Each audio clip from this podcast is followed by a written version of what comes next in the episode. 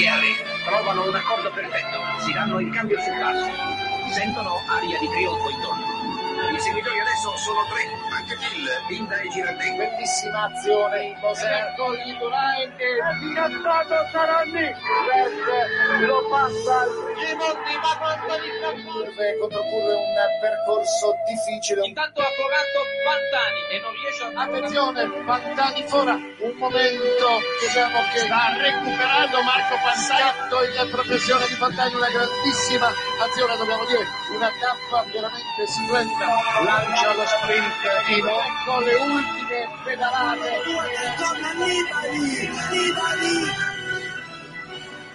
da sempre sulla stessa strada. Giro d'Italia 2020, dal 3 ottobre, sui canali Rai. Ay, don Elkin, muy buenas tardes, hombre. Bienvenido a Tope Ciclismo al Máximo. Una presentación que siempre me conmoverá. Qué cosa también hecha del Giro de Italia. Giro de Italia que está llegando al final. Muy buenas tardes a todos. Esto es A Tope, don Elkin González. Bienvenido a esta etapa 19, señor.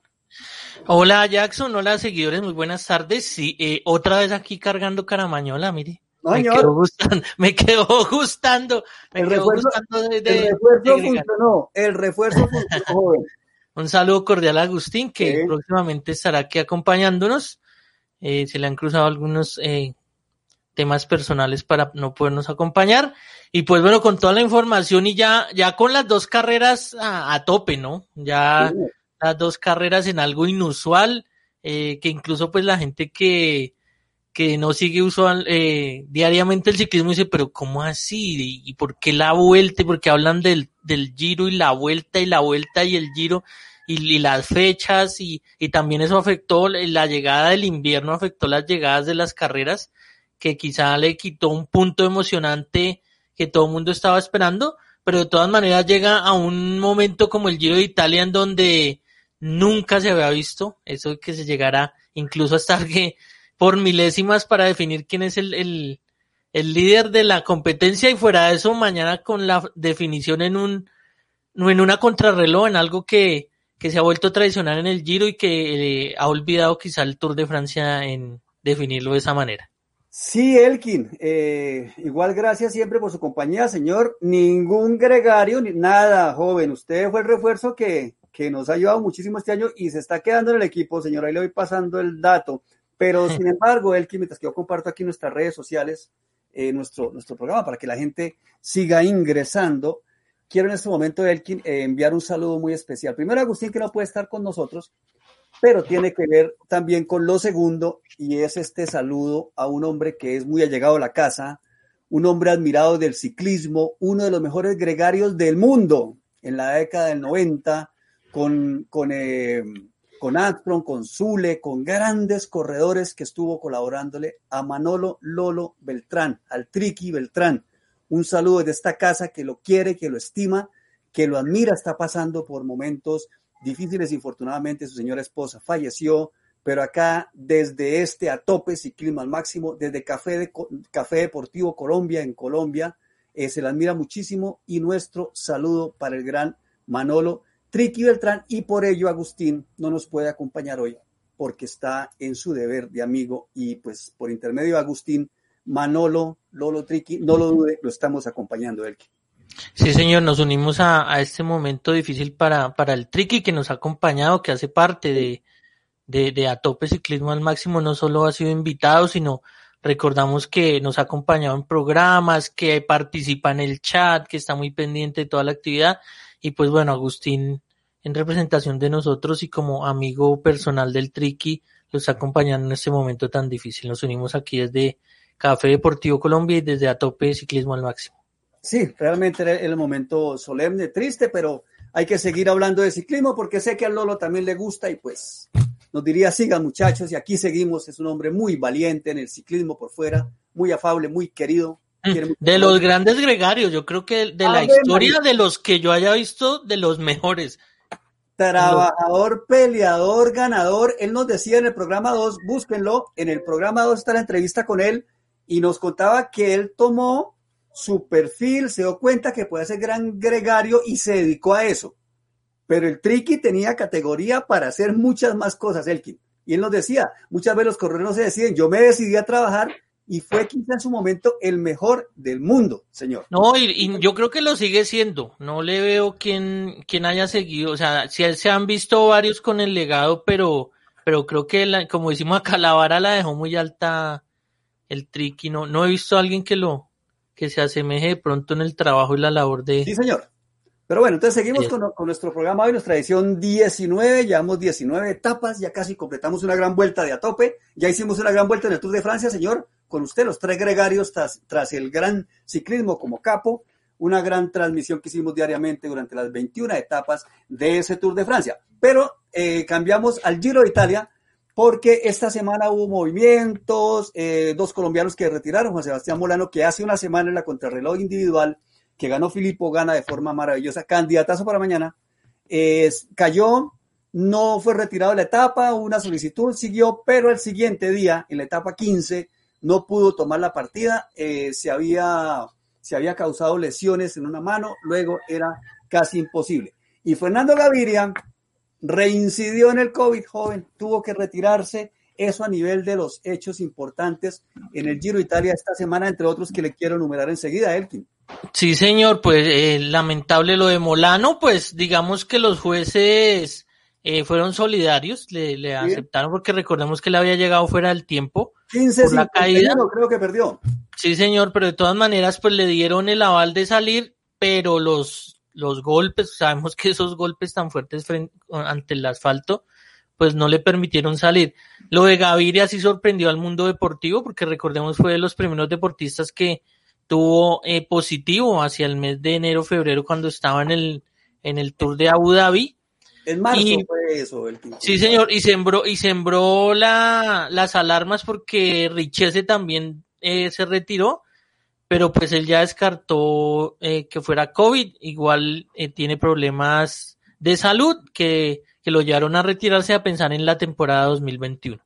Pues fíjese que Gaviria fue el primer ciclista del World Tour profesional que resultó con el COVID, en aquella, digo, de los medios de comunicación que se informó fijo, Gaviria se dio y, es el primer corredor que eh, tiene una recaída, vuelve y le da. Al comienzo, Gaviria, si lo recordamos, volvió a, a, enfermarse después de que le dio la primera vez. Listo, recuperó, entrenó, vino al Giro, corrió otras pruebas, ganó algunas etapas y reincidió en el COVID, un caso que llama la atención en el mundo entero, porque es que lo de Gaviria es asintomático, pero eh, reincidió en el tema del COVID.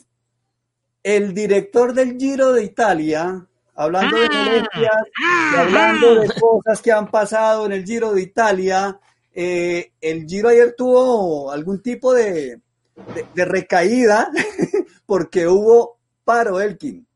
¿Qué sabemos del tema? ¿Qué pasó? Sí, pues imagínense que, que, hubo un plantón de los corredores en la etapa 19 porque fue recortada de 251 a 124 kilómetros. Sí, y pues la gente que estaba pendiente, que estábamos pendientes de la transmisión cuando vemos, y, pero ¿qué pasó? O sea, eh, uno, uno se imagina y trae el recuerdo lo del Tour de Francia cuando, cuando la aquel de, la aquella lluvia, la nieve que obstaculizó la carretera y se pensaba pues algo, quién sabe qué hubiera ocurrido. Pues no, resulta pues que los mismos corredores hicieron la protesta por, por todo el, estado climático y demás.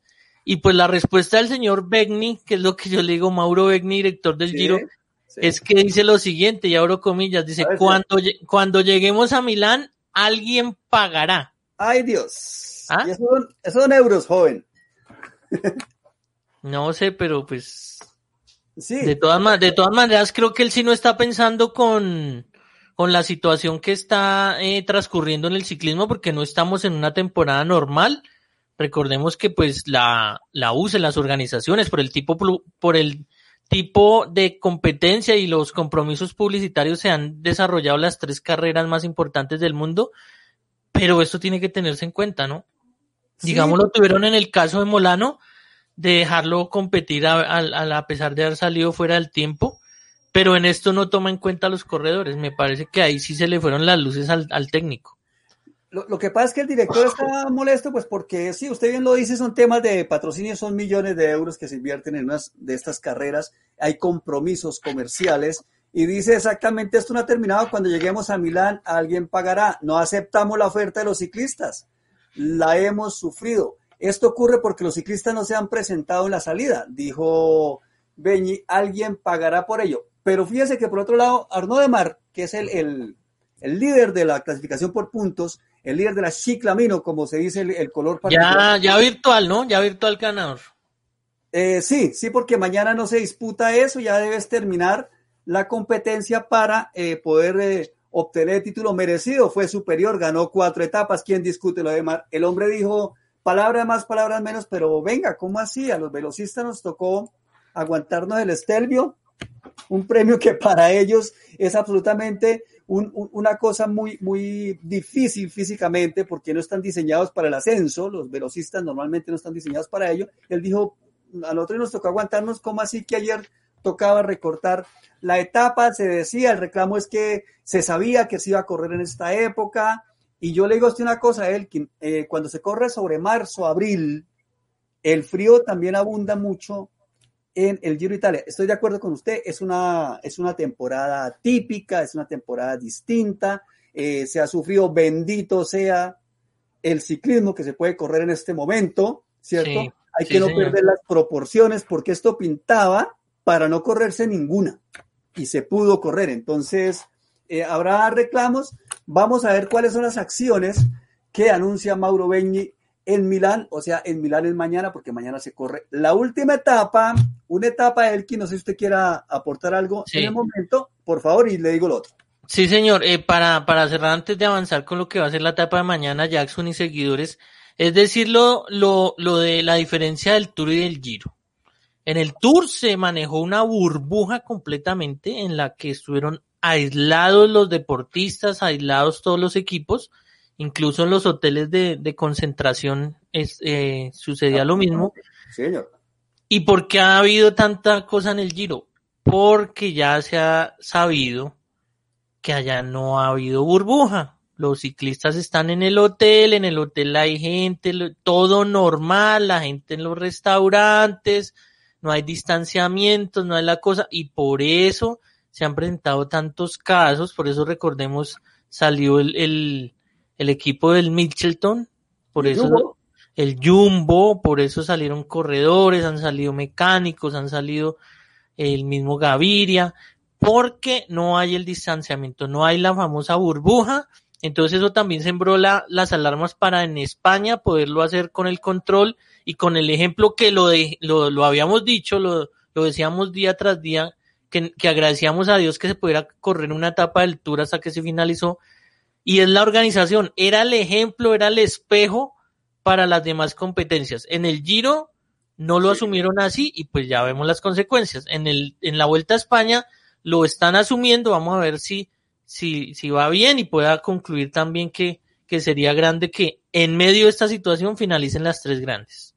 Pues eh, eh, se dice que en, el, en, la Vuelta a España los, los, controles son extraordinarios, incluso mañana hablaremos de la etapa que se iba a correr y cuál se corre en reemplazo, pues porque eh, sí, se ha tenido muchísimo cuidado.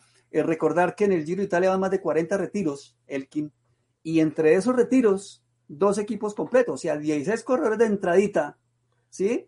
Eh, por el tema del COVID, hace una semana que hubo prueba, ya mañana se termina, pero el lunes pasado se estaba pensando si la carrera podía eh, continuar por todas esas cosas que usted bien me está Sí. diciendo. Elkin, eh, 16 se retiró Gaviria también por COVID, eh, Matthews también por sospecha, resulta que no. Yates, recuerden Yates que también. Entonces, Oiga, tanto que, tanto que recordemos que hace ocho días que estamos en el programa, eh, la petición era que se corriera hasta el domingo, o sea, hasta el día siguiente y se terminara, pues ya finalmente mañana finalizará con esta crono que usted nos contará enseguida cómo es que va a ser la carrera, porque de verdad en la historia como que es la primera vez, es cierto que están así definidos en la general por milésimas, ¿no? Sí, sí, sí. Bueno, yo, yo les encimo las últimas, la última noticia de, la semana, decir que Ineos llega a su sexta victoria. Elkin, eh, Geraint Thomas, infortunadamente salió en la segunda etapa por la caída, segunda, tercera etapa por la caída, infortunada.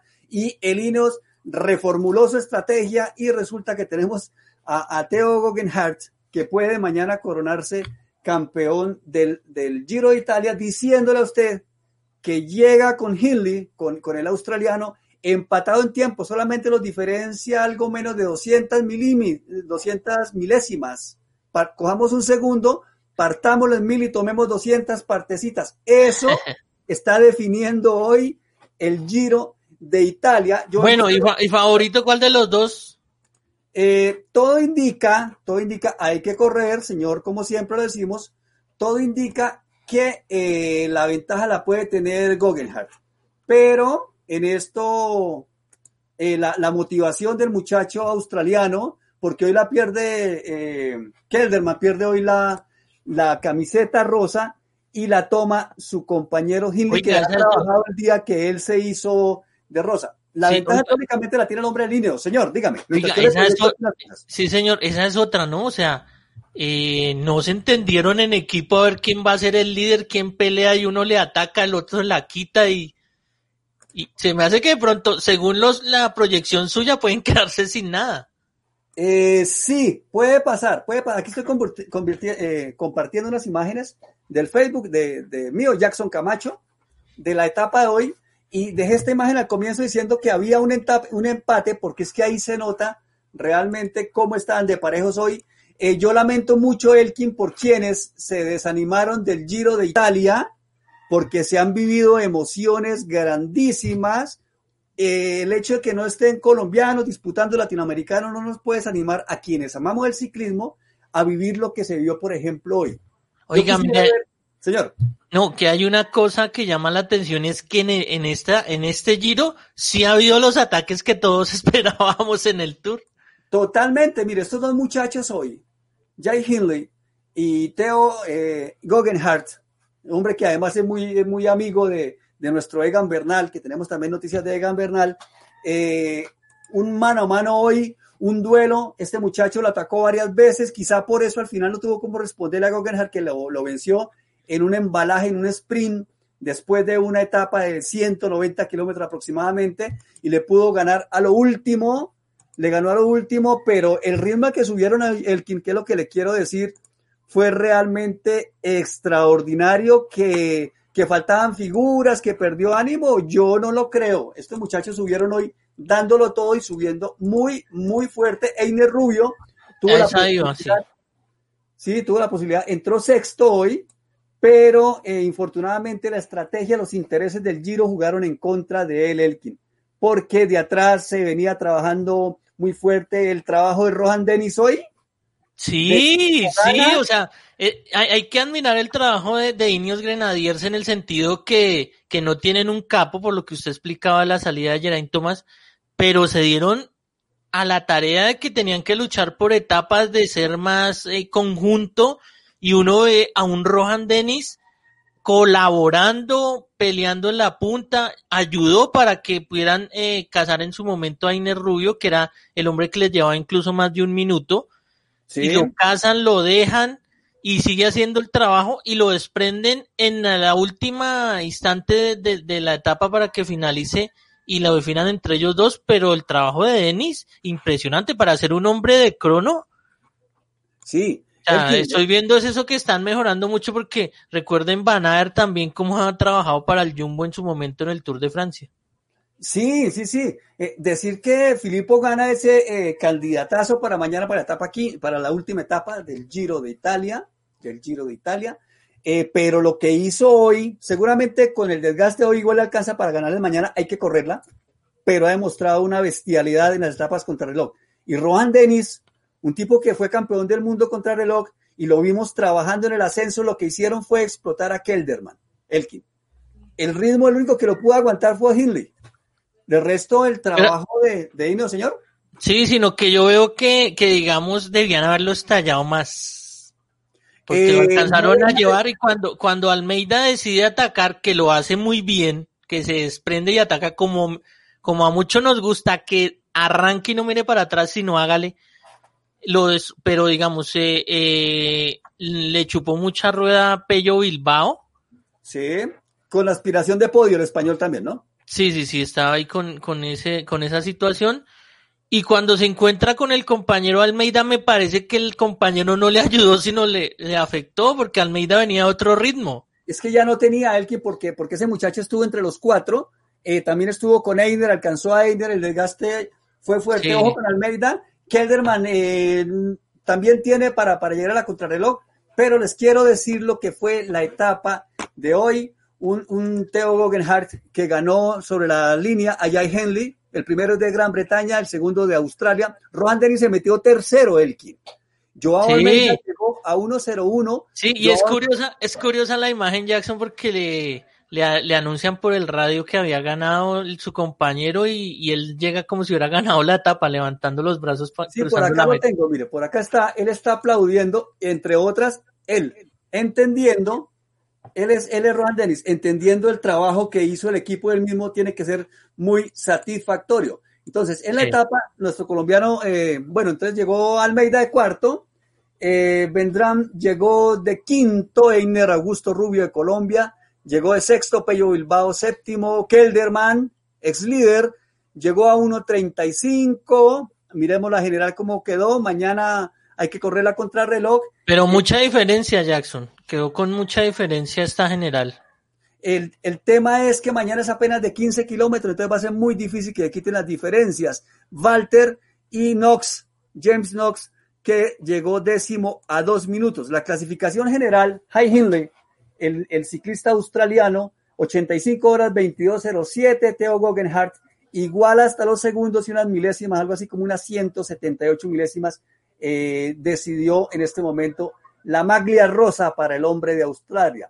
Eh, Wilco Kelderman a 1.32, usted tiene razón, resulta ya muy larga para una etapa de 15 kilómetros, la final contra el reloj, pero hay que correrla porque una caída, alguna cosa, uno no Sí, sabe, la una parte mecánica, eso no. una falla mecánica. Eh, Pello Bilbao, que es muy bueno en la contrarreloj, pero está ya a 2.51. Yo, bueno, es muy difícil que cambie los tres primeros, pero hay que correr, aunque Kelderman y Bilbao está muy cerca. El mismo Almeida está retirado, pero le va mejor que a los cuatro primeros en la contrarreloj. Viene sexto Fulksang, séptimo Nibali, hombre que todos, eh, la mayoría El pupilo.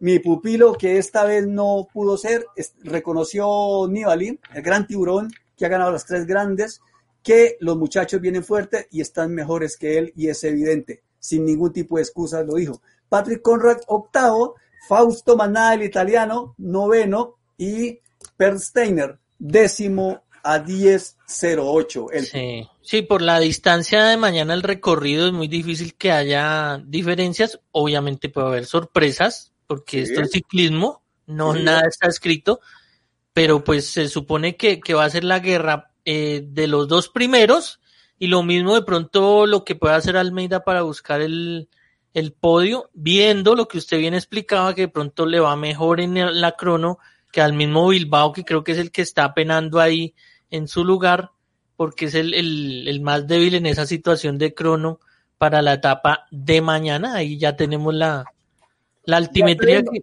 Sí, señor, dígame.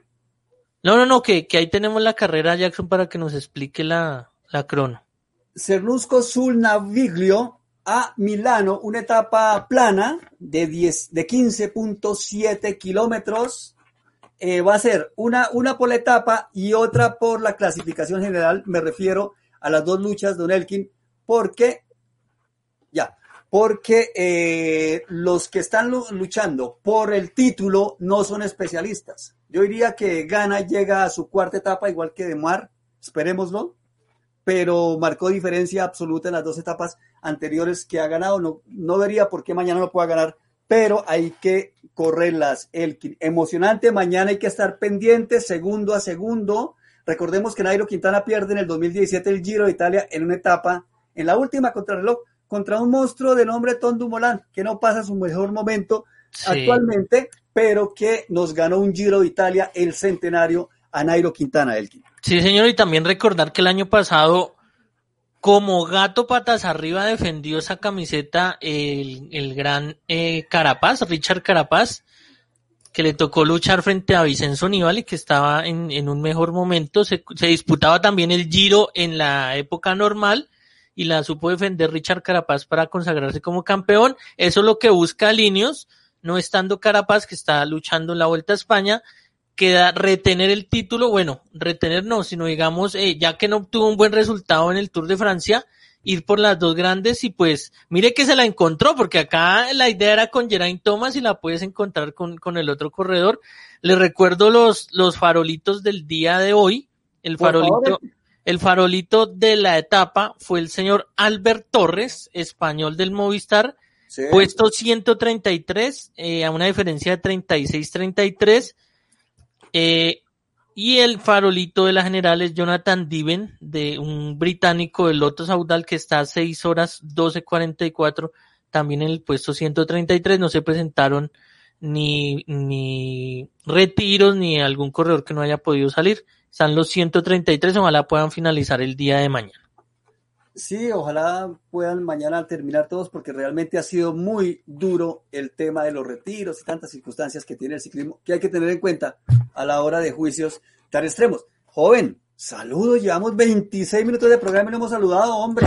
Yami Pirado, primo, Yami siempre está por ahí, muchísimas gracias, buenas tardes jóvenes, Elkin y al muchacho Jackson, muchísimas gracias joven, estoy peladito ya, digo, eh, hoy sí sin perder tiempo en la conexión, dice Yamir, Esperanza o la mesa de trabajo Super Elkin que esté en el grupo, aunque extrañamos a Agustín.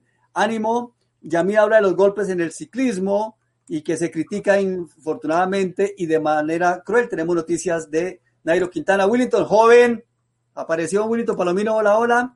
Eh, Wilmar que dice que presente en el Giro, que está muy bueno, estoy totalmente de acuerdo. Saludos Jackson Elkin, presenta excusas por su falta en los últimos días. No importa, Wilmar, siempre bienvenido. Dianita Rodríguez, que siempre está por ahí. Diana, muchísimas gracias, muy querida por estar presente. Eh, Wilmar, que nos dice que nos lo dijo, que en el Tulo se lo puede estar muy fuerte en todos los terrenos. Es necesario que los colombianos también lo empiecen a hacer. Mm, hubo circunstancias, hubo circunstancias que que influyeron, pero yo creo que había buen nivel independiente de los, de los, de los momentos que se pudo entrenar, se pudo correr, pero los colombianos en el Tour de Francia no llegaron en una condición, yo creería que no se llegó a una condición muy diferente. Si bien es cierto, hubo ciclistas que no pararon, pero se demostró, se ganaron dos etapas y el ciclismo tiene otras cosas. Puede haber opiniones mejores, por supuesto, todas bienvenidas acá. Yolima Camacho, Yolimita, muy buenas tardes. Bienvenida a, a Tope Elkin.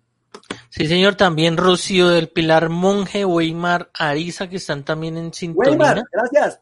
Que están por aquí en sintonía del, del a tope ciclismo al máximo. Y pues es que es difícil, es difícil respecto a lo que dice Wilmar de, de evaluar eh, y del trabajo, porque a veces un ciclista se pone a trabajar todos los terrenos y no funciona ninguno.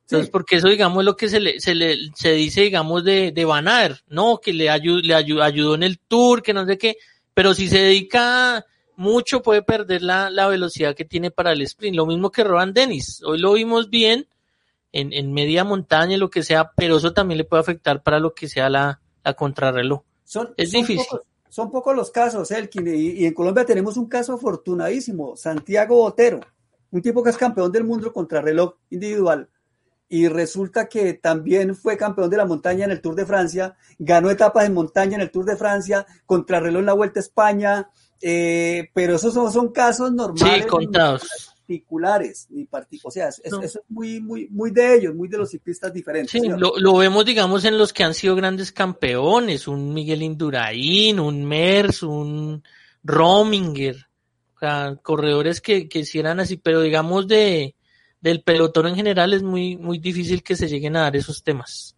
Sí, es, es, es complejo y nuestra contextura física va a llegar a un momento en que hasta ahí se puede llegar en temas de contrarreloj porque ellos no llevan el peso. El tema es que ellos aprendieron sí. a subir el y ahí es donde un tipo como Dumoulin, como el mismo Froome, eh, han marcado diferencia, no obstante ser tan altos. Sergio.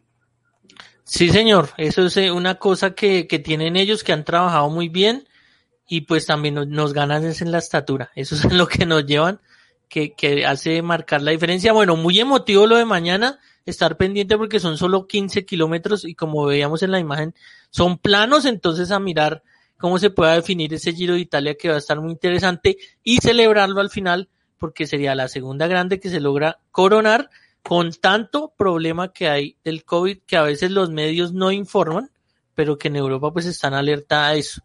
Pues, y usted había hablado de lo, usted había hablado joven de lo de Nairo. Sí.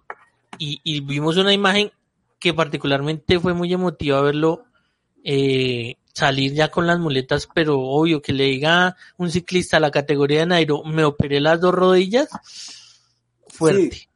Pues al respecto, la, la al respecto, pasamos al tema colombiano entonces y ya volvemos, hablamos de la Vuelta a España, tenemos un sorbo de café hoy, no se vayan jóvenes, un sorbo de café el, de las cosas más conmovedoras que he visto, que, que he aprendido en el ciclismo con don Agustín Toledano, la vamos a pasar hoy en minuticos. No se imaginan ustedes la historia, quédense ahí.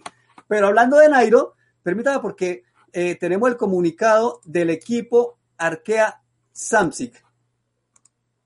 Entonces, el equipo manifiesta que eh, con respecto al caso de Nairo Quintana, se informa que el corredor presentó una doble lesión de los cartílagos rotulianos izquierdo y derecho, no detectable anteriormente, pero sí con diagnósticos de escáner, requiriendo de manera urgente eh, un procedimiento quirúrgico en el hospital privado Jean Mermot de Lyon y fue operado por el doctor Jean-Marie Fayard. Estas lesiones cartilaginosas fueron consecutivas a las últimas caídas y Nairo Quintana pues ve interrumpida su temporada, pero volverá en 2021. Ese muchacho terminó el Tour de Francia con las dos rodillas rotas, señores.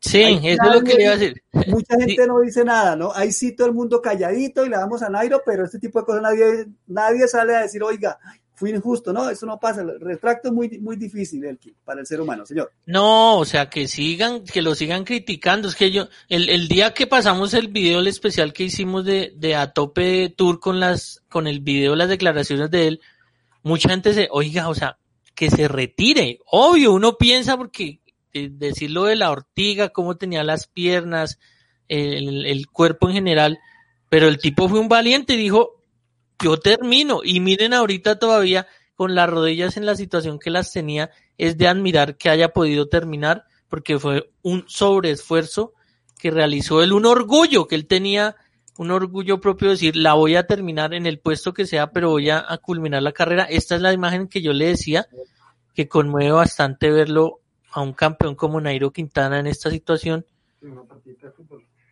Jóvenes, operado de las dos. Y hablando él molestando ya que un partidito de fútbol y que no de qué. ¿Ah? sí, que a montar en bicicleta a ver quién gana. Una partidita de fútbol. no, es, es, es... Vamos a echar bicicleta quién gana. Ay, lo que, lo que siempre dice usted son de otro material. No, se llaman ciclistas, hombre, que qué bendición tener ciclistas para esperanza, para, para, para mostrar, eh, para aprender de la vida, la valentía, de, de, cómo se puede afrontar problemas, porque el ciclismo se convierte en vida. Así funciona la vida también, con altos, con bajos, con caídas, con levantarse. Yolima dice, qué impresión, Nairito, un duro. Y le decimos un datico antes de seguir con la información, don Elkin, y es que lo que dice el comunicado es que solo con imágenes diagnósticas de, de, de imágenes, imágenes sí. se pudo determinar porque no se había detectado. Y él dijo, no me retiro y no me retiro y no se retiró. No creo que tenga que explicarle ni, ni, ni demostrarle nada a Naira. a nadie, Nairo. Además que no le debe a No, nada. era, era ya lo- el orgullo propio, el decir so- por berraquera la voy a terminar para que, para que, o sea, sentirse bien. No lo, no, él ya no tiene que demostrarle nada a nadie. Me apareció un Carlos Eleazar que no, o sea, no había, Ay, Carlitos Pachón, hombre, no, pero no había esa- hecho eh, el llamado a lista y no estaba hoy. no, eh, yo no sé, yo no sé en qué habla don Carlos, pero qué bueno lo por acá, estimados. Se puede pensar que llegó prematuramente el relevo generacional en las grandes de los mayores de 30 años. Eh, no, quieti- no, no, no, No. lo, no lo creo porque otra cosa. Ah, mire, se ríe que acá estoy. Sí, señor. Ajá. Otra cosa, Carlos, y le digo Elkin y seguidores, en días pasados, cuando Peter Sagan, apenas 30 añitos, no ganaba nada, por ahí viene algún medio que era el ocaso de Sagan. Háganme el favor. Y no era colombiano, era medio argentino. No, no, porque digamos acá lo, lo que hablamos con Agustín fue que no lo veíamos con el, con el golpe de pedal, con la velocidad como siempre, que la había perdido en esta temporada, más no lo retiramos. Y No, no, que cuando no, lo retiran, se ganó, se ganó una etapa. Nosotros no lo vemos con el punto de velocidad, con el golpe de pedal que siempre es acostumbrado. Y respecto a lo que dice Carlos Eleazar, no se puede juzgar, porque es que la, la temporada es atípica y no podemos llegar a decir los viejitos ya, por ejemplo, Aníbal y no, no lo podemos descartar por lo que está ocurriendo en el Giro, porque la temporada es atípica. O sea, ellos están, son unos héroes, tanto el que se gane el Giro como el que decíamos ahorita el farolito, que en este momento es Jonathan Diven, es un héroe. Esos 133 que, que Dios quiera finalicen mañana son héroes porque miren en la situación que estamos. Los medios están encubriendo muchas cosas de lo que está sucediendo respe- respecto al COVID y estos valientes se montan en una bicicleta y se van a competir por el amor que tienen por este deporte, como lo tenemos nosotros aquí transmitiendo siempre Mire, nue- nue- nuestra pasión por el ciclismo. Y es que hablando, yo recuerdo, recuerdo cosas. En, en los días en que estaban dándole el ocaso a, a Peter Sagan, hace 15 días, y un señor que habla muy bien de ciclismo, que maneja un medio, lo escribió. Yo le, yo le escribí a él, a Cavendish, cuando llegó con 26 victorias al Tour de Francia, tenía 30, 31 añitos, ganó cuatro etapas en ese Tour de Francia. ¿Sí? A Rigoberto, los dos estuvimos en una mesa de trabajo, Don Elkin, en la cual lo estaban retirando, ¿o no? Claro, es, me acuerdo que dijeron, no, él ya es solo para clásicas, él ya Para no corre clásicas, las grandes. Lo estaban enviando. Sí, qué pena con mis compañeros de la época, pero Sí. de 5 o 6, usted ese día no estaba, recuerdo, de 5 o 6 de la mesa me dieron porque decía, oiga, pero un muchacho con 20, 29 No, años. yo estaba, ese día sí estaba, el día que Ah, bueno, ah, bueno. Sí, ese día con yo estaba. 29 años, porque ha ganado en Quebec, en Canadá, creo, lo estaban mandando a. Yo decía, pero venga, al siguiente año, tome, segundo en el Tour de Francia. Sí, y ahí está, siempre top 10 de las grandes. Por favor, ha estado top siempre metido ahí. Lo que uno Sí. dice después, nadie tiene el carácter para decir, oiga, yo fui capaz de decir eso, perdón, sí. Sí, reco- recordemos que a Cavendish incluso la semana pasada lo estaban retirando y le tocó salir al mismo. Yo no me voy a ir. O sea, yo disfruto el ciclismo, déjenme. No he ganado, pero déjenme que yo lo Sí. estoy disfrutando. Lo mismo lo de. Greipel, ¿no? Recordemos que también, ¿no? Que Greipel y salió y dijo, no, yo corro por mis hijos. Incluso una imagen muy bonita que usted trajo donde estaba con la zapatilla, dijo, esta subida la termino aquí caminando, pero lo hago por mis hijos, no me he retirado por, por mis hijos. O sea, hay mucho amor, hay mucha historia detrás de llegar y retirar a un ciclista así porque sí. Sí, no, totalmente, totalmente, totalmente. El, el- el- dolor y la, la lealtad al deporte y al dolor se vive en el ciclismo, independiente de los inconvenientes que ha tenido el ciclismo durante la historia, no lo estamos ocultando, pero sea como sea, se use lo que se use, hay que entrenar. Y la mayoría de muchachos, se ha demostrado, son fieles al dolor, leales a lo físico. Cuando un ciclista se bote y esté en el piso, créanle, no está quemando tiempo. No está quemando. Sí. En fin, su merced me trae más, al tema colombiano más bien. Su merced me trae más noticias de Colombia, por favor. Están por haciendo- ahí otra. No están haciendo la gran Neymar. Eh, Ay, no. Oiga, le te- penal. tengo un chisme Cuénteme, que salió hoy. dígame. La fuente es el señor Jairo Chávez Ávila, de Antena Oh. 2 y RCN. Claro. Grandote Jairo, Pero no sé, no, o sea, está fuerte el tema. dígalo. Que se puede confirmar la llegada de Miguel Ángel López, Superman, a Movistar. Eh, puede ser, aunque ya había ¿Usted algún cómo la ve? acuerdo. Porque yo lo que lo que a escuchar aquí va para la Agi Duer, ¿no? O la señor. G2R a reemplazar a, eh, a la- a- se me olvidó ¿A el nombre. Eh, a Bardet que se va para Trek. Sí. Segafredo. Entonces, Todo es no con dinero, eh, parece que había algún tipo de acuerdo, pero hasta que no se firme, eh, un Movistar que infortunadamente dejó ir a los que les ganaron grandes vueltas en los últimos, ¿cuántos años? ¿Qué hacemos? Un ecuatoriano, uno colombiano, eso creo que no lo puede discutir nadie. Oiga, pues si celebraban, esta- si celebraban Jackson esta semana cuando, cuando ganaron en, en, en la vuelta, porque llevaban desde principio de año con el mismo corredor que, que no habían ganado nada en este año. Yo publiqué algo en Facebook, ojalá la memoria no me falle, pero España no ganaba en una gran vuelta desde la Vuelta a España del año pasado en agosto. ¿Cuántas vueltas pasaron? ¿Sí? Con Valverde. Con Valverde en una gran Sí. vuelta y había un español que también lo publiqué que ha sido la última victoria de un español desde el año pasado. O sea, Con para que Valverde. dimensionemos y no es recaer en el mismo tema siempre, pero Movistar este año pasó un advertido, claro, salieron 14 corredores Elkin de la plantilla Sí. comienzo de año, un equipo que normalmente ellos tienen 27 corredores, reemplazaron eh, Soler, más, pero es un acoplamiento, es la adaptación como la vida misma. Pues obvio, es normal, era natural que se presentara el bache que está presentando Movistar. No es descabellado lo de Miguel Ángel, pero tendrían que darle un equipo joven.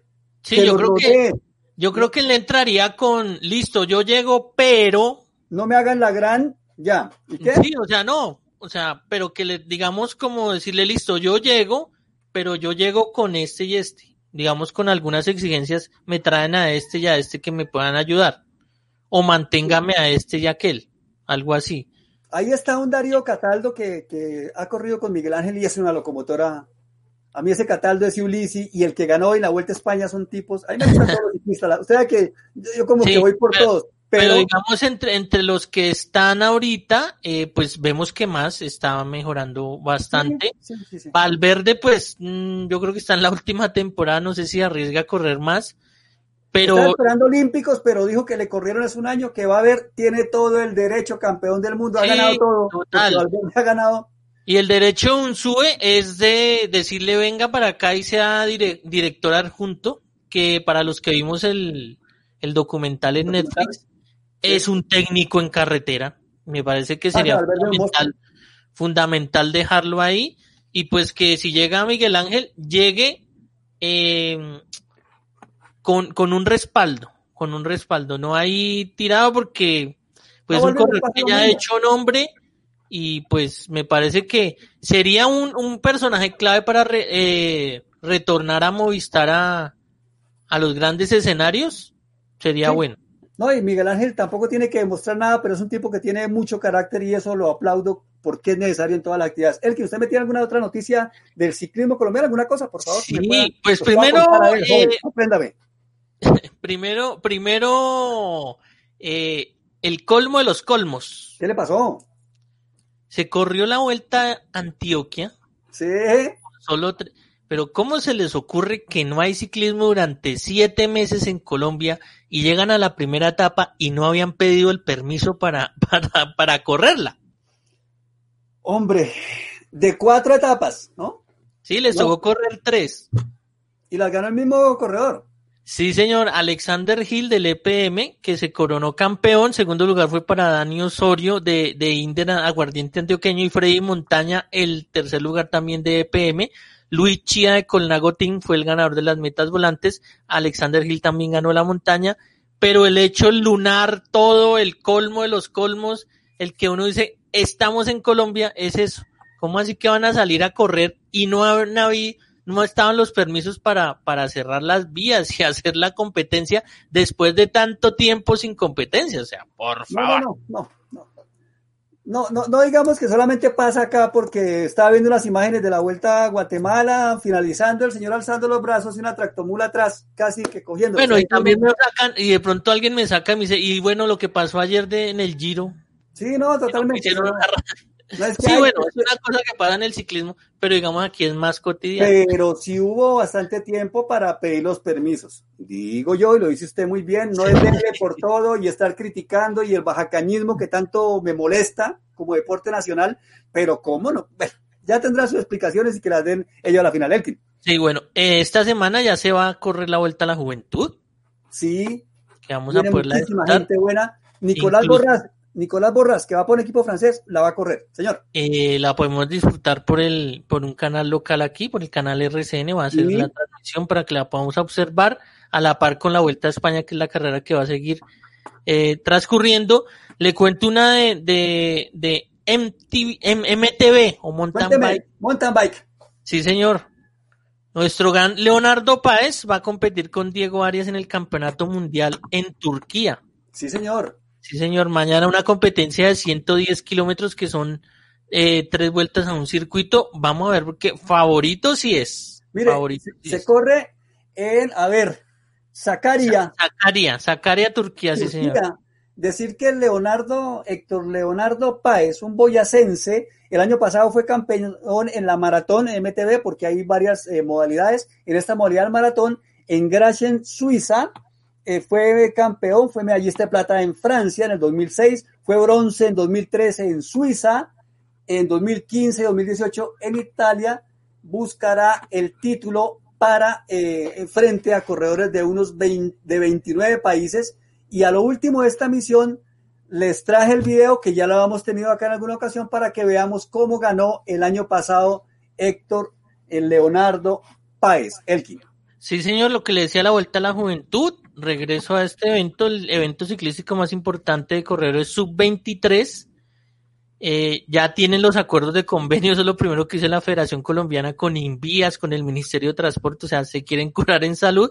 El evento se abrirá el martes 27 de octubre en el Parque Las Malocas de Villavicencio, donde se hará también la presentación de equipos a partir de las 3 y 30 de la tarde para que estén en este evento pendiente que será del 28 de octubre al primero de noviembre, la Vuelta a la Juventud 2020. O sea, la próxima semana tendremos la información de la Vuelta de la Juventud. Yo, antes de ir con nuestro extraordinario sorbo de café de hoy, mire lo que dice Yamit.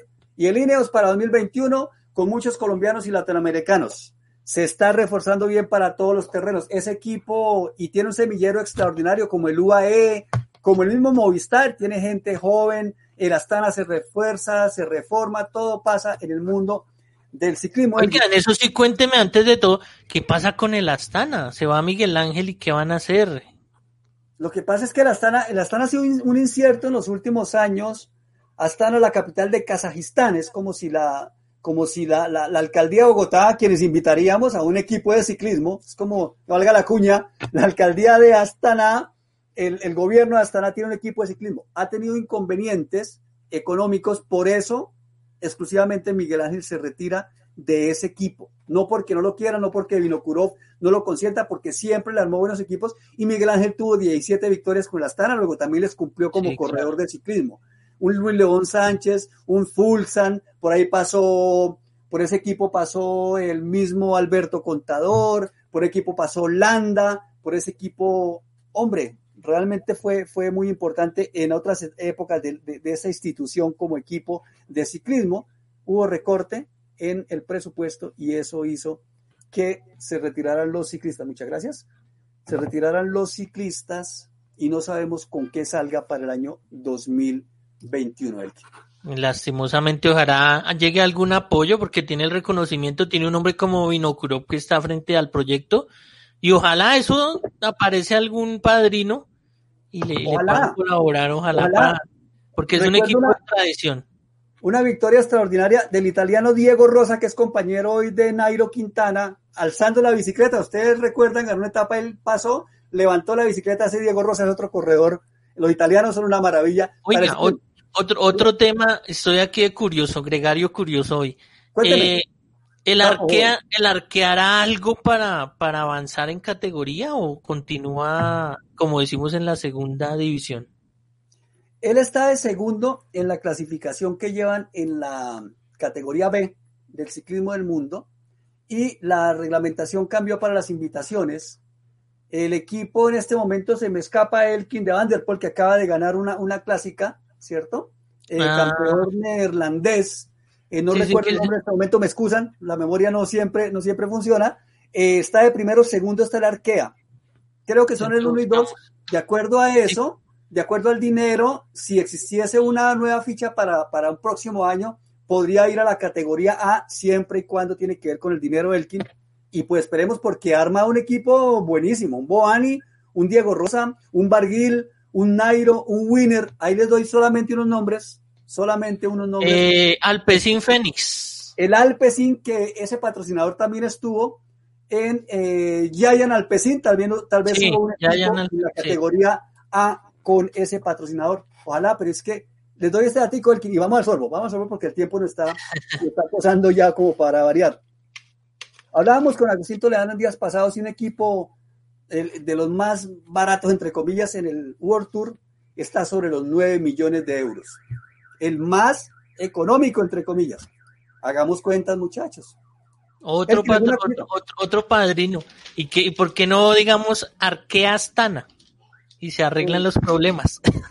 Una arquea Federación Colombiana de Cafeteros, por ejemplo, un Ecopetrol, alguna cosa de esas que dinero hay. Imaginen, ahí les doy ideas gratis. Bueno, joven, eh, un sorbo de café que nos prepara hoy Agustín Toleano. Jean-Pierre Montserrat es un hombre de Bélgica con una historia, pero Agustín maravillosamente lo que enlaza es lo que se llama la famosa maldición de eh, el arco iris, porque este año se cayó a la Philippe, porque Sagan ganó y tuvo inconvenientes, porque Valverde estrenándose tuvo inconvenientes, no ganó. Hay algo, hay algo, no digo raro porque yo no creo en esas cosas, pero sí cosas muy particulares en cuanto a los campeones de eh, las, los campeonatos del mundo. Elkin. Sí, vamos a ver esa historia curiosa porque si usted gana y tiene la, la arcoiris, pues se supone que, que va a brillar, pero hay curiosidades dentro de llegar a obtener ese máximo galardón del ciclismo. Sí, y además, miren esa historia tan triste. Tiene un final muy triste, pero aquí contamos otras cosas. Aquí no hablamos de lo mismo. Qué Sí, y, a- y aquí le manda saludos eh, nuestro querido hombre de- del sindicato, Yamit Tirado, le dice, tranquilo Jackson, el afán es de Arturo. Tranquilo, Yamir. Esto dura una horita cortica hoy. Vamos a hablar de otras cosas, no hay problema. Pero ojo esta nota. Aquí hablamos no siempre lo mismo. ¿No están cansados de hablar de lo mismo en el ciclismo? Miren esta historia, por favor.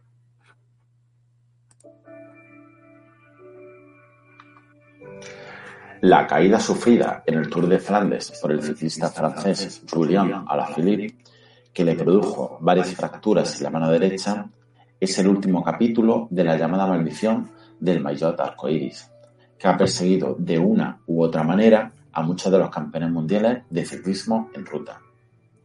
Se trata de un mito que sin dejar de tener algo de fábula, tiene también algo de razón. Campeones del mundo como Job Zotenbeck, Stephen Roche, Lance Armstrong, Rudy Denaes y Luc Leblanc se quedaron en blanco al año siguiente de alzarse con esta prestigiosa victoria. Otros, como Peter Sagan, Rui Costa y Michael Kwiatkowski, lograron menos triunfos que la temporada anterior. Alejandro Valverde también vio mermados sus resultados y sufrió una inoportuna caída. Y por ejemplo, Igor Astarloa se estancó tras conseguir ganar en 2003. También es llamativo el caso del belga Stan Ockers, que levantó los brazos en el Mundial de 1955 y murió 12 meses después por una caída en el velódromo de Amberes. O el de Tom Simpson, que durante unas vacaciones de 1966 se fracturó la tibia en un accidente de esquí. Se recuperó de forma milagrosa, pero en el Tour de Francia sufrió una caída en el descenso del Galibier y tuvo que abandonar. No competiría más en ese año. Pero si hay un nombre ligado especialmente a la leyenda negra del maillot arcoíris, es el del belga Jean-Pierre Monset. Cuenta que había nacido para ser el gran rival de Merckx. En 1969, con apenas 21 años, ganó el Giro de Lombardía, una etapa del Tour de Olimpia y otra de la Vuelta de Bélgica. Al año siguiente apuntaba en su palmarés un triunfo parcial en la París-Luxemburgo y otros dos en la Vuelta a Andalucía. Y esa temporada llegó su victoria en el Mundial, donde batió a Felice Gimondi, una leyenda precoz. El 16 de agosto, bajo un fuerte viento, ganó el Leicester, Inglaterra, por delante de Leif Mortensen y el italiano, convirtiéndose en el campeón del mundo más joven de la historia y tomándose la revancha ante Mortensen por el año anterior, cuando el danés le derrotó en Zolder en el Mundial Amateur. Durante 1971 pasearía el maillot arcoíris convertido en una de las principales figuras del mundo del pedal. En febrero levantaría los brazos de nuevo en dos etapas de la Vuelta a Andalucía, donde lograba además alzarse con la clasificación general. Unos días más tarde, el 15 de marzo, tomaba la salida en un criterio en su país, en Retier. Pero durante el transcurso de esta carrera, un conductor invadió la carretera por donde circulaban los corredores y arrolló a Monser, al que nada pudieron hacer por salvarle la vida en un país como Bélgica, en el que el ciclismo es una religión, el funeral fue luto nacional, donde Roger de Blamenic, Freddy Mertens y Eddie Merckx no pudieron contener las lágrimas. Jean-Pierre Monser se marchaba dejando mujer y un niño, Giovanni. El infortunio quiso que su hijo muriera también atropellado por un coche, tan solo cinco años después, mientras circulaba en bicicleta y también vistiendo el maillot arcoíris que le había regalado en su primera comunión como homenaje a su padre, Martens, que había ganado el mundial y se había acordado de Jean-Pierre, obcecando al pequeño con el maillot arcoíris. Giovanni perdía la vida con siete años, montando la bicicleta que también le había regalado el propio Martens y de la que nunca se quería bajar.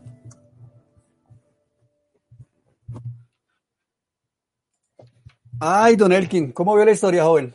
¿Ah?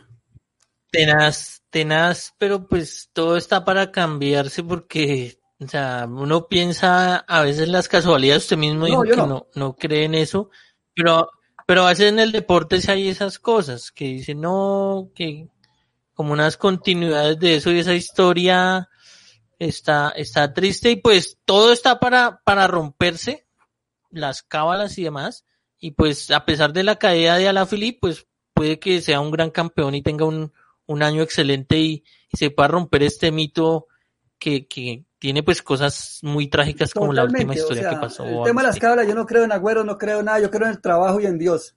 Yo, yo. Hay gente que cree en agüitas, eso es muy respetable todo el tema. Pero eh, me conmueve mucho la historia de Monser y el hijo, porque mm. los dos mueren de la misma manera esa es la historia. Esperanza que dice que Agustín, excelente historia, pero muy triste, nada que aprendemos a respetar. Son cosas de carrera. Cuando no se usaban los cascos, muchísimos ciclistas eh, fallecieron. Fabio Casartelli, un campeón eh, olímpico italiano que falleció en un Tour de Francia luego de una caída. El mismo Pantani que fue atropellado alguna vez, una lesión gravísima que lo tuvo casi al borde de retirarse del ciclismo por un señor que se metió en contravía en Italia en una clásica. Esto pasa en todas partes del mundo infortunios, historias demasiado tristes, pero es que llama ciclismo, se llama ciclismo, tiene su riesgo. Y ellos son de otro material, señor. Y aquí de todas maneras se traen esas historias para que se vea que no es solo la, la vivencia en carretera, sino, sino todo lo que va detrás de eso. Y miren incluso la historia de, del padre y el hijo, una situación muy triste. Absolutamente. Joven, hoy vamos a, a cambiar de frente, ahora nos vamos para la gran vuelta de la Vuelta a España porque hoy hubo una etapa en la cual ganó otro de mis corredores favoritos. Van a decir, no, es que le gustan todos. Pues yo creo que le gustan todos los ciclistas. Pero es que de cada ciclista yo recuerdo algo particular y se los quiero compartir con este señor que ganó hoy en la etapa quinta de la vuelta a España. Ya hablamos del perfil, pero Tim Wellens, Es un corredor Sí, que es de mis totales afectos porque sobre enero de 2018 quizá le dijeron que podía usar el salbutamol y el médico le dijo que eso le daba cierta ventaja de un 7%. Él, Willens, dijo, no, yo no uso salbutamol. Claro, se usa porque hay asma y todo el tema y es medicada y hay permisos, pero él dijo, no, me siento mal sacando ventaja de salbutamol. Él, él, no estoy hablando de nadie más. Entonces, eso, en mi caso particular, me gustó mucho la actitud de Wellens, ha ganado cosas clásicas y hoy ganó, es un hombre risueño, es un hombre que terminaba una vuelta a España con su gran amigo Philippe Gilbert, salieron en bicicleta de España a Bélgica, señor, unos mil kilómetros para retornar a su No, casa. es que, es que mire, Jackson, hay mucho, eh, que usted diga que, que lo admira y que lleguen a decir es que lo- es que todos son guerreros en la carretera y uno le coge amor por eso. Porque, o sea, no estamos comparando, pero pues siempre hay el odio con el fútbol, es por eso, porque digamos son ciclistas, se caen, se raspan, se rompen el uniforme y usted los ve terminando la competencia y son, podemos decir, entre comillas y admirando, son más descarados que al otro día salen a la carrera otra vez. No, pues, acá- o, o como hizo Nairo, termina una, una competencia de 21 días cuando podía haberse eh, retirado al- en la primera caída y lo hace. Mientras en el deporte que señalamos, pues hasta en el piso se la pasan y lloran y que les toca jugar cada cuatro o cinco días y solo llorando y, y cobrando sí con felicidad. Entonces por eso uno le coge amor a un ciclista es por eso, por lo guerreros que son en la competencia, porque tienen que estar bajo la lluvia, después bajo el sol, incluso bajo la nieve, y lo hacen de la misma manera, totalmente. ¿no? guerreándosela toda. no hay ningún inconveniente. No, y hay, hay que aclarar lo mismo siempre, no comparamos las dos disciplinas, no las comparamos, son diferentes. No, para nada, Sí, esto es totalmente pero- diferente. Elkin, pero hay una cosa que creo que no se puede discutir y es la actitud, que eso sí es para cualquier actividad en la vida y eso creo que discutirlo, pues, y es como la actitud la que uno critica a veces. Bueno, entonces, en esta etapa, la quinta, eh, gana Tim Welles, Guillaume Marta, aquel corredor que se echó a la gente al bolsillo en el Tour de Francia por su categoría, por su, su, su, su gran eh, en el deporte, fue segundo. Yo- yo- le iba a decir que para los que no se quieran eh, complicar con Guillermo Marta, dígale Martín Guillermo. Martín, Martín Guillermo de Francisco, ¿sí, señor? Algo así. Bueno, eh, tercero fue Arensman, un hombre de, eh, de Países Bajos. Hubo una caída en el último kilómetro, Elkin, y damnificado eh, Danny Martin, el irlandés, Daniel Martin, el irlandés, pero los comisarios determinaron neutralizar el tiempo. Luego, aunque Roglic picó, ganó unos segunditos, lo justo era que se neutralizara ahí, por eso no hubo afectación en final del tiempo. Roglic, Sí. Rob Turner, que fue quinto, Arambaru, quinto, Aramburu sexto, George Bennett séptimo, Simón, que fue octavo, Richard Carapaz, noveno, Godón, que fue eh, décimo. Así las cosas, ahí llegó, ahí llega Primo Roglic. Ahí. la Jo- eh, José Joaquín Rojas, implicaba ahí. rojitas también. Eh, esta imagen están en, en mi cuenta personal de Facebook, tomadas de la transmisión oficial para Colombia. Una etapa que ya la tengo por acá y se las voy también a mostrar a ustedes.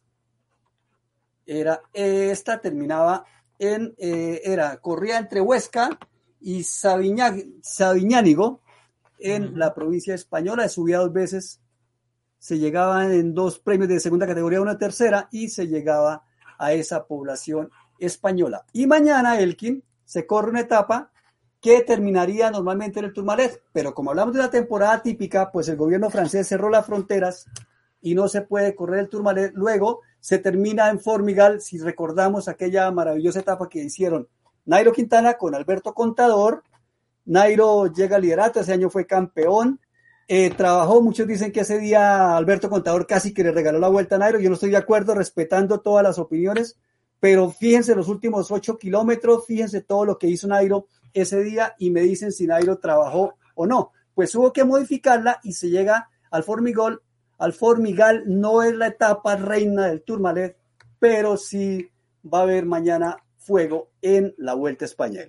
Eh, sí, Jackson. Primero rescatar lo de los jueces de la competencia, lo que señalábamos de la caída eh, de José Joaquín Rojas ahí con Dan Martin, porque en otra circunstancia, eh, como había una un pequeño ascenso, entonces ahí los tiempos desde el kilómetro 3 de los últimos tres no contaría, perdería tiempo, pero, o sea, fueron muy, muy elocuentes en ese sentido. No le quitaron tiempo a Dan Martin, no le valieron los cuatro segunditos que había cogido Roglic, entonces ni para uno ni para el otro dejaron todo igual. Sobre la competencia, pues es obvio ver la situación que se está corriendo en el mundo. Sabemos que en Francia incluso hay toques de queda para, para tratar de combatir lo de que es el COVID-19 y pues se pierde una etapa que también por, por tema de clima no se iba a poder disputar de la manera que uno quisiera porque ya están entrando en el invierno y pues la situación no daba para que, que se pueda llegar a disputar en el Tourmalet, que era lo, lo soñado. Mañana va a ser muy exigente de todas maneras y obviamente volverán a mostrar sus cartas los favoritos en un inicio de vuelta que les ha funcionado a la perfección, porque con las, las carreras de media montaña y demás ha habido bastante espectáculo en la competencia. Le cuento que hoy el, el hombre que quedó último fue Mikel Roin, del, del equipo de Israel que llegó a 21-14 en el puesto 164 y no terminó. Francisco Ventoso, Natal Barn, Francisco Ventoso del CCC, Natal Barna del Cofidis y Grega Ball del Bahrein. Ya hay varios retiros en esta competencia que lidera todavía Primos Roglic y que tiene de farolito la general a Mateo Musacchio del Trek a una hora 19.13 ya en el puesto 164 como farolito de la competencia. Una competencia que arrancó el primer día con eh, tres retiros, cuatro retiros tal vez. El AGOCR que ya ha perdido tres corredores, eh, lluvia, frío y una cosa de pronto eh, para tener en cuenta los comisarios, Elkin, y es que quizá no, no hubo pérdida de tiempo porque no había final en alto. Si bien es cierto, había un repecho final muy fuerte en el último kilómetro, eh, no terminaba en alto. Si hubiese terminado en un premio de primera, segunda, pues que la final fuera en alto, yo creería que la condición hubiera sido diferente. Elkin, ¿qué dijo Esteban Chávez hoy al final de la etapa? Escuchadlo, por favor. Hombre que sufrió de pinchazo, ¿no? En esta semana. Sí, sí, sí. Él, sufrió bastante. Espere, porque este aparato ahora no. A ver, a ver. Bueno, él tuvo una declaración, la voy a buscar otra vez, Elkin, porque se me movió aquí esta cosa, culpa mía, lógico, pero no me arrancó, debo empezarlo por acá otra vez. Para que se fuera la escapada fue muchísimo tiempo, muy agresiva, las primeras dos horas fue creo que 50 kilómetros por hora el promedio, y bueno, aquí una llegada muy agresiva, creo que nos picaron un poco de tiempo con, con la caída, pero está por, por confirmar eh, mañana será la etapa más dura de este fin de semana.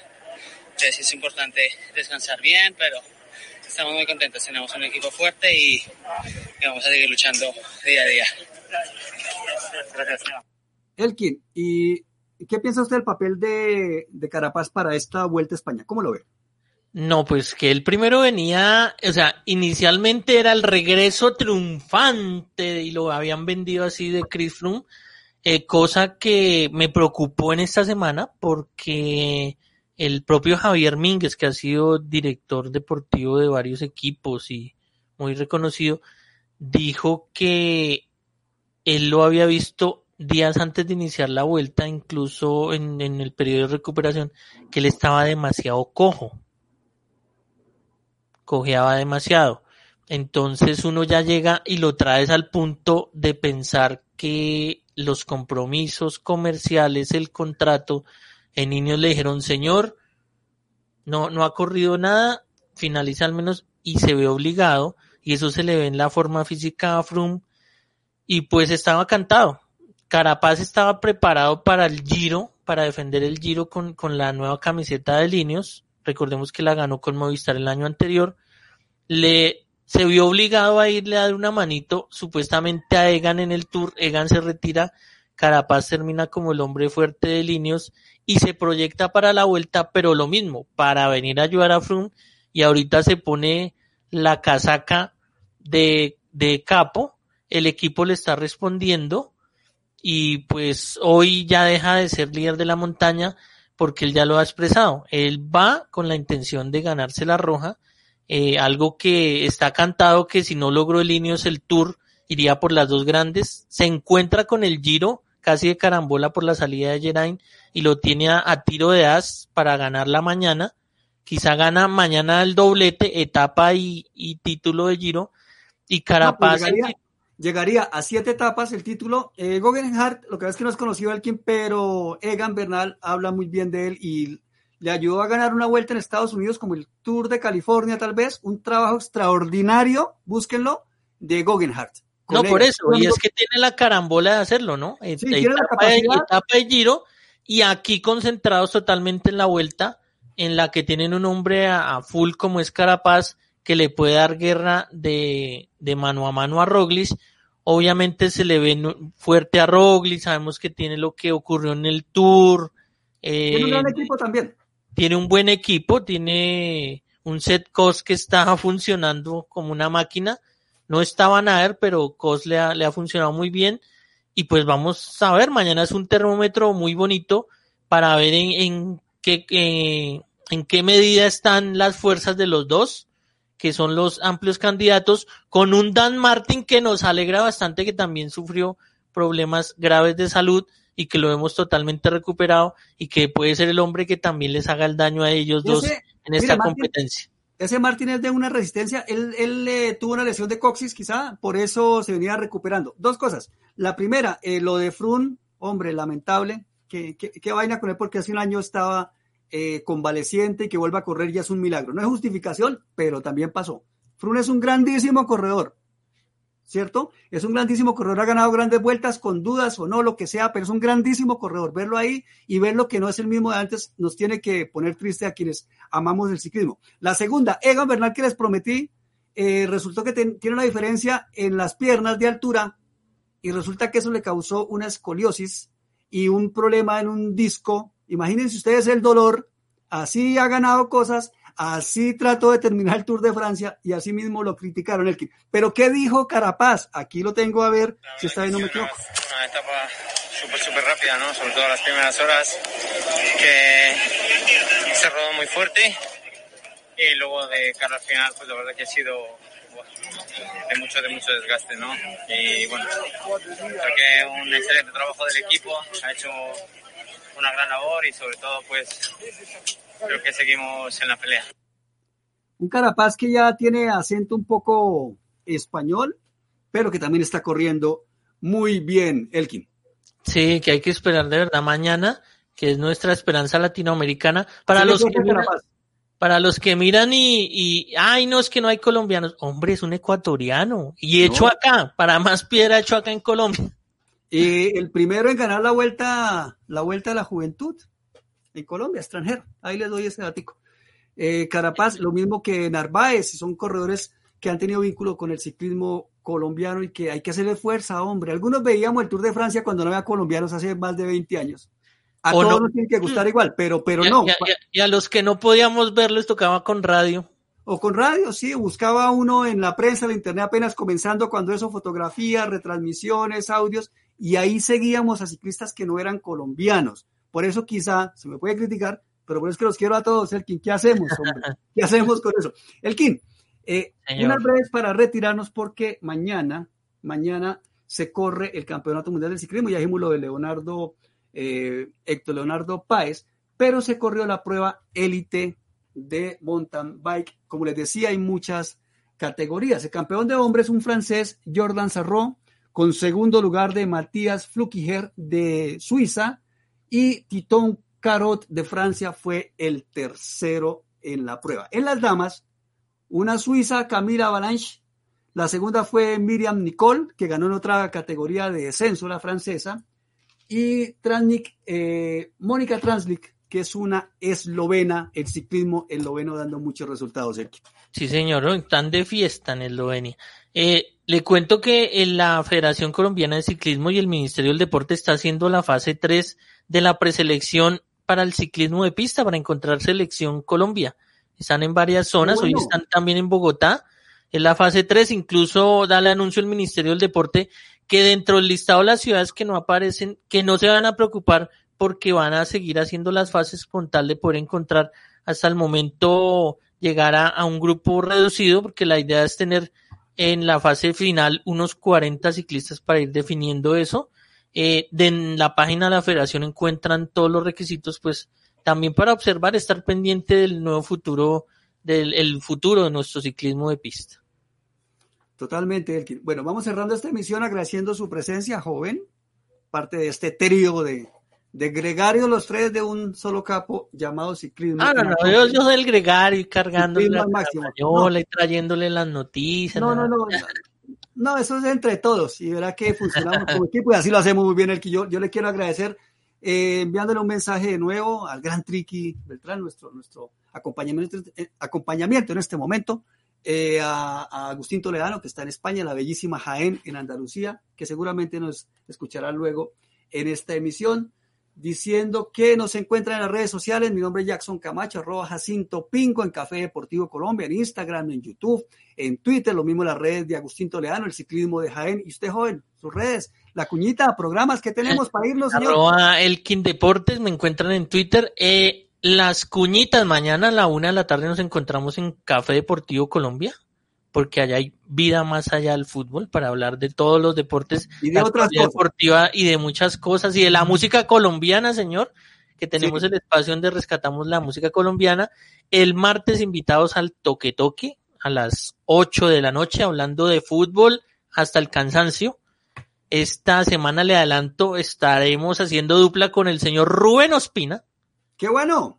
Estaremos ahí haciendo un mano a mano los dos en el toque toque, en ausencia de nuestro querido director el día martes. Y estar pendientes porque el de facto gol llega. ¡pum! ¡pum! ¡pum! ¡pum! Lo Sí, retomamos en cualquier momento. Toca estar pendiente de las redes porque estamos transmitiendo fútbol nacional e internacional en cualquier momento. Y la invitación cordial para que estén siempre aquí con a tope ciclismo al máximo los días sábados a la una de la tarde con esos dos gre- gregarios, no. Capos gregarios. Del ciclismo, no, no, el gregario soy Tiene yo. razón. Con dos capos del ciclismo como don. Agustín Toledano y don Jackson Camacho y uno aquí que le hace la segunda chupando rueda aquí, No. el gregario Elkin González. Ya lo traicionó el subteniente, digo, el subconsciente, joven. Ustedes se fueron ya una, una final para retirarnos. Eh, Agustín Toledano, que estuve de cumpleaños esta semana, cuatro décadas ya del hombre entre nosotros. Ustedes le hicieron de facto gol, pues llevando, digo, coincidencia, la- las incidencias de, del Atleti de Madrid frente al Bayern y la cosa como que no funcionó bien, pero es para decirles que de facto gol también tenemos la narración del fútbol, el relato, el comentario suyo y el gran relato del grandísimo Rey Elkin. Muchas gracias, hermano.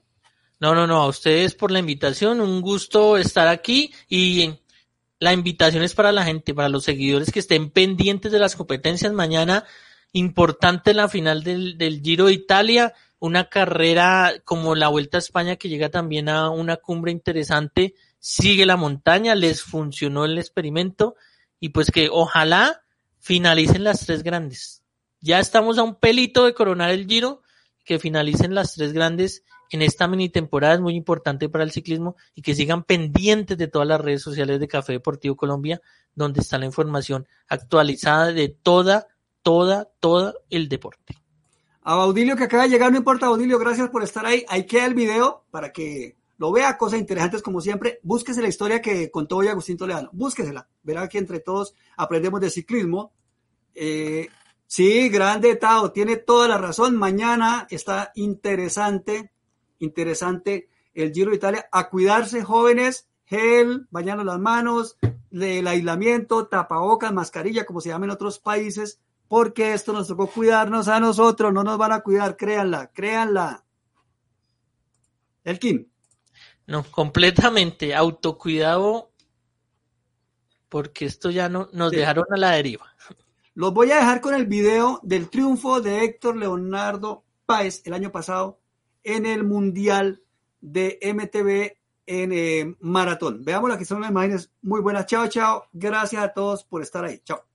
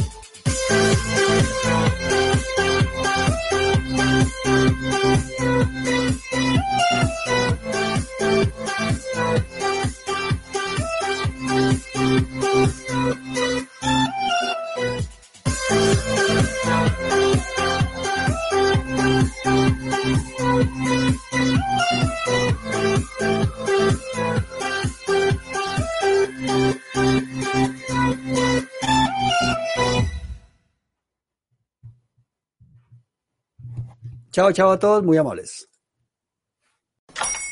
Hola, buenos días, mi pana. Buenos días, bienvenido a Sherwin Williams. ¡Ey! ¿Qué onda, compadre?